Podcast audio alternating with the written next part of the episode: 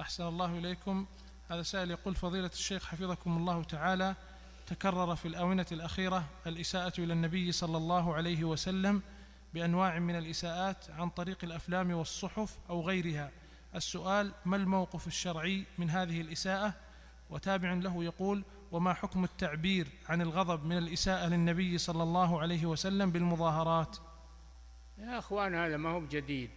في عهد النبي صلى الله عليه وسلم. يقولون ساحر كذاب كاهن شاعر إلى غير ذلك. والرسول يصبر عليه الصلاة والسلام. يصبر ولا يستعجل. والله يأمره بالصبر. أصبر على ما يقولون.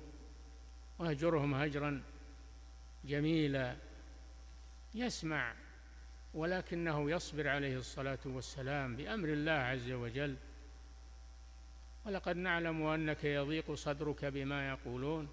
سبح بحمد ربك وكن من الساجدين. واعبد ربك حتى يأتيك اليقين. فكان يصبر ويمنع أصحابه من أن أحدا ينتقم. يمنع أصحابه من أن أحدا ينتقم يوم أن كان بمكة. يمنع أصحابه لأنهم لو انتقموا من المشركين لقضي على الإسلام.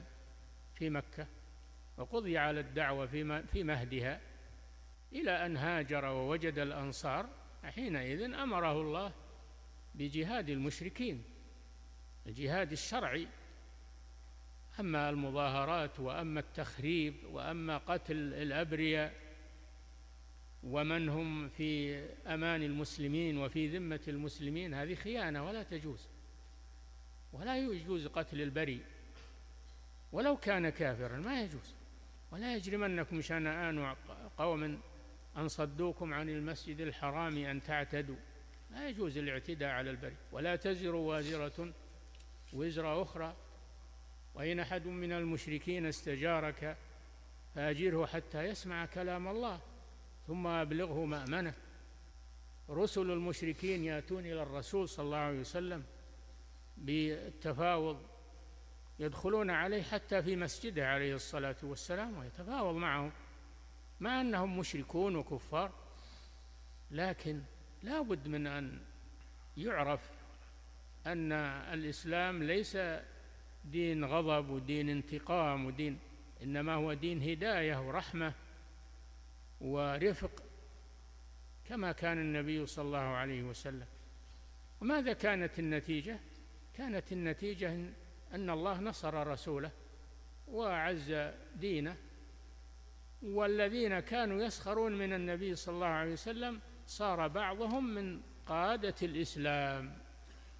والمجاهدين في سبيل الله وأسلموا وحسن إسلامهم لأن النبي صلى الله عليه وسلم صبر عليهم وحلم عليهم ورفق بهم حتى أحبوه كما قال الله جل وعلا وإنك لعلى خلق عظيم.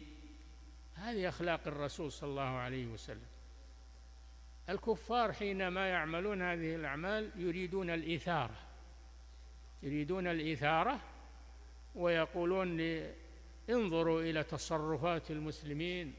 يقتلون السفراء يخربون البيوت يهدمون المباني. هذا هذا من دين الإسلام. هذا يريده الكفار نكاية بالمسلمين من تصرفات جهالهم من تصرفات الجهال أو المدسين معهم. لا يجوز التسرع في هذه الأمور. ولقد أرسلنا رسلا من قبلك فصبروا على ما كذبوا وأوذوا حتى أتاهم نصرنا. ولا مبدل لكلمات الله. ولقد جاءك من نبأ المرسلين. هكذا هدي الإسلام مع هذه الأمور الرفق والتأني والصبر وعدم التسرع. فالمشركون يريدون أن يستثمروا هذه الأمور بما حصل من من بعض المسلمين من العنجهية والتخريب والقتل حتى صار المسلمون يتقاتلون بينهم المتظاهرون يتقاتلون مع رجال الأمن من المسلمين. هذا ما يريده الكفار. نعم.